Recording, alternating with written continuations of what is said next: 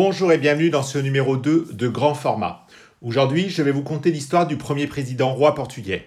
Je parle bien entendu de Sidonio Pai. Alors, installez-vous confortablement et laissez-vous guider. Sidonio est né à Camina, dans le district de Viana do Castelo, dans le nord du Portugal. Il est le fils aîné d'une famille de trois enfants, dont les parents sont des fonctionnaires judiciaires. C'est un garçon très intelligent et très rusé, et il termine ses études secondaires avec de, nombreuses distinctions. Puis décide de rentrer à l'université, où il poursuivra avec des études de philosophie et de mathématiques. Malheureusement pour lui, à la mort prématurée de son père, il décide d'arrêter ses études et de commencer une carrière militaire pour aider sa mère à subvenir aux besoins de ses frères et de ses sœurs.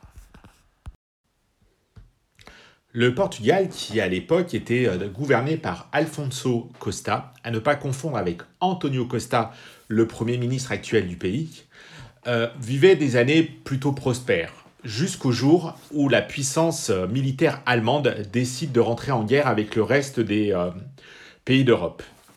C'est à ce moment-là que la peur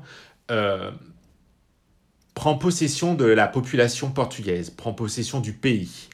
Très vite, la pauvreté, la faim et la grippe pulmonaire ont envahi le pays. Le gouvernement d'Alfonso Costa, qui est pris au mur, et, enfin, qui est dos au mur, pardon, décide de répondre au, mécontentement du peuple et à ses diverses manifestations par, de par la violence et la répression. Le peuple qui aspirait à autre chose décide de, de rentrer en révolution. Et c'est à ce moment-là que Sidonio Pai va, être, à l'origine d'un coup d'État. Plusieurs branches des forces armées militaires ont rejoint Sidonio Pai pour participer à la révolte contre le gouvernement. C'est le 5 décembre 1917 que le coup d'État commence, avec l'aide de plus de 1500 militaires. Pendant des jours et des semaines, une lutte intense a lieu entre les, différents, entre les différentes forces militaires, pardon, et plusieurs milliers de personnes sont mortes. Encore aujourd'hui, il existe des doutes sur le nombre exact des victimes.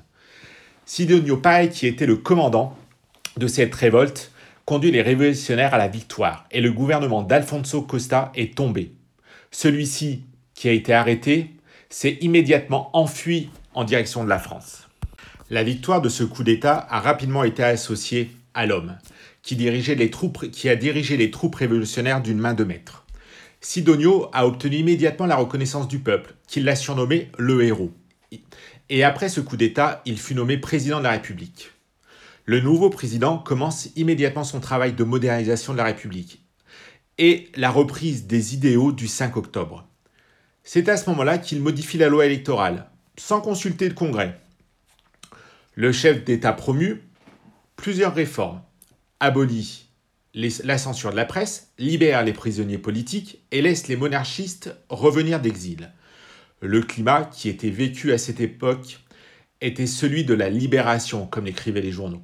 Il avait fait en sorte que le pouvoir soit centré sur lui-même. Il en était arrivé à un tel stade de popularité que le Parti républicain, qui le, soutenait, a commencé à avoir vraiment peur. Euh, certains disent qu'ils ont eu peur d'un sidomismo, qui, euh, était pour eux un, espèce de tic, un monarchique. Euh, malheureusement pour eux, leurs peurs se sont très vite concrétisées. Certains historiens disent même que la dictature de Sidonio Pai a créé une sorte de police politique, en particulier dans le nord du pays, où il y avait de des nouvelles de, répression et de torture contre des prisonniers politiques. Le Sidomismo, comme ils aiment l'appeler, devient une dictature prémonitoire, comme celle qui, qui apparaîtront en Europe pendant l'après-guerre. Le culte de la personnalité du chef de l'État était tellement contraint aux habitudes politiques du républicanisme que par conséquence, plusieurs factions se sont retournées contre lui. Il comprit très très vite qu'un danger se rapprochait. Alors que la guerre prend fin, euh, euh, l'armée portugaise subit une très forte déroute lors de la bataille de la Lys, où les conséquences pour le pays vont être dramatiques. Le peuple a été pris en étage pendant de nombreuses années, et les effets économiques et sociaux de la guerre sont dévastatrices. C'est à ce moment-là que l'état de grâce de Sidonio prend, fin. L'enthousiasme des premiers mois ont cédé, ont cédé leur place à la contestation, qui est menée par la gauche radicale et les républicains, qui n'aiment pas la dictature qu'il impose. C'est le 14 décembre que le président se rend, lorsque le président se rend, se rend à la gare du Rosio, à Lisbonne, où il devait prendre le train pour rejoindre Porto, qu'il fut assassiné de plusieurs coups de feu dans la poitrine. Malheureusement pour lui, il mourra quelques heures plus tard à l'hôpital Saint-José. Son assassin, José, Julia d'Acosta, était un militant de gauche républicaine. C'est comme ça que s'est terminé son règne et son histoire.